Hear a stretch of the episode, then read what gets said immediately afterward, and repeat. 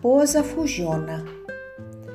Havia uma raposa presa em um buraco feito pelas lebres. Ela tinha caído na armadilha e agora precisava achar um jeito de sair de lá. Então ela começou a arquitetar um novo plano.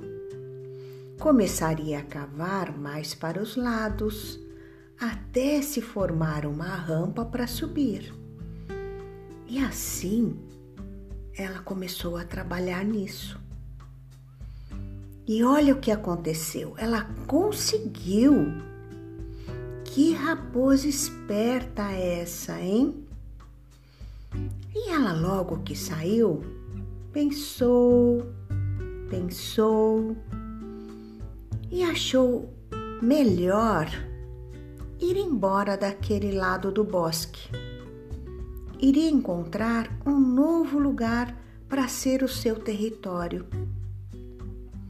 E caminhou muito, se alimentou no caminho, pois estava com fome, e chegou a um lugar ainda mais bonito, com um lago perto de uma pradaria. E quando lá estava, sentiu um cheiro gostoso no ar vindo de uma outra direção. Ah, não teve dúvida. Foi seguindo aquele cheiro e chegou numa cabana. Ah, o cheiro é deste lugar, ela pensou. Aguardou um tempo e logo viu sair um casal e um menino com sua bola brincando. Eles ainda não a tinham visto, mas o menino deixou cair a bola bem perto da raposa.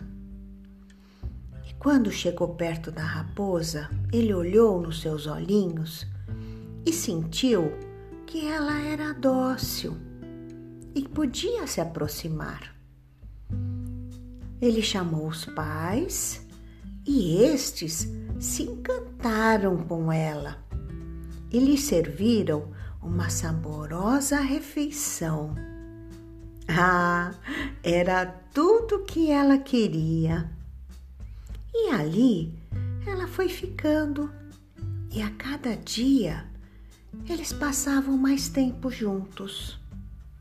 O menino, Roberto, deu um nome para a raposa, a chamou de Bento.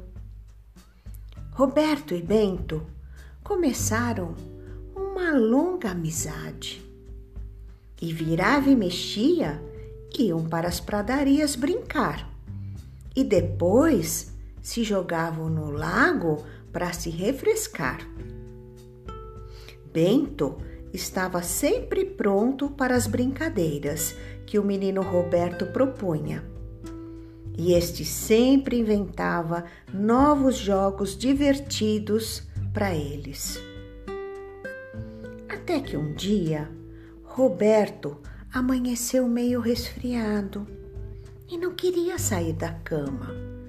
Estava meio quentinho e sentia frio. E Bento lá fora esperou ele sair para brincar mas ficou esperando, esperando e nada. Cadê o Roberto? Ah, não entendia o que estava acontecendo.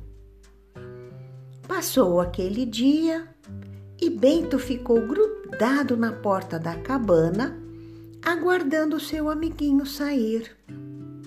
E mais à noitinha, os pais de Roberto disseram para ele que o Bento tinha ficado o dia inteiro lá fora esperando para brincar. Roberto ainda não se sentia bem, mas pediu se o Bento não podia entrar e ficar com ele naquela noite, pois também estava com saudade do amiguinho. E não precisou chamar duas vezes Bento logo entrou e ficou perto do menino Roberto, que fez carinho nele E assim os dois adormeceram. E quando Roberto acordou, onde que estava Bento? Bento estava dormindo nos seus pés. Mas logo no outro dia, Roberto estava melhor. E nos próximos dias que se seguiu, Bento continuou dormindo com o menino. E logo cedo, sabe o que, que ele fazia? O Bento acordava e já pegava a bola e com ela na boca acordava o Roberto, que pulava da cama para brincar com ele. Nasceu um amor entre os dois que era muito bonito de se ver.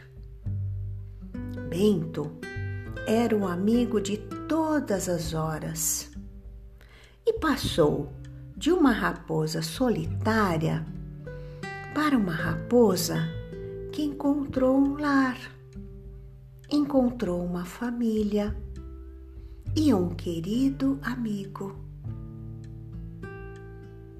Como é bom ter amigos, né? E sempre um animalzinho, um bichinho, sempre é gostoso de ter por perto, não é, meus netinhos? Agora já tá noite, é hora de vocês dormirem, meus queridos netinhos. Uma boa noite de sono para vocês bons sonhos.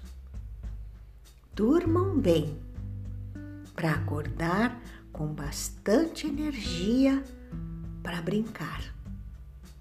Um novo dia. Eu amo muito vocês. Beijos em seus corações. E amanhã, uma nova história.